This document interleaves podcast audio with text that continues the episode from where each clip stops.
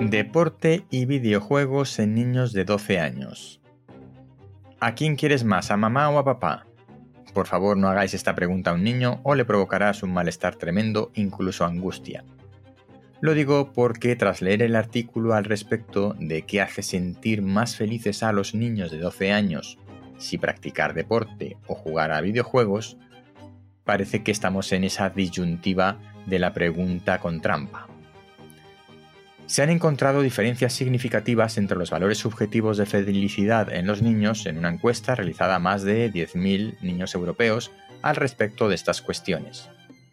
El artículo y el resumen del estudio, el paper científico, no indicaba porcentajes de significancia estadística entre las distintas respuestas, solo indicaba diferencias relevantes y yo he hecho más o menos un cálculo rápido aproximado porque no me fiaba demasiado y quería saber si realmente había diferencias significativas en relación a las respuestas.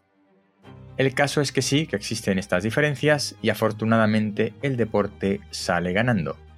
El estudio no pretende indicar nada más que simplemente que la diferencia o la relación que puede haber entre práctica deportiva y práctica de jugar con videojuegos en niños de 12 años. Como digo, afortunadamente la satisfacción es mayor con la práctica deportiva en todos los casos y los resultados son significativamente diferentes desde el punto de vista estadístico.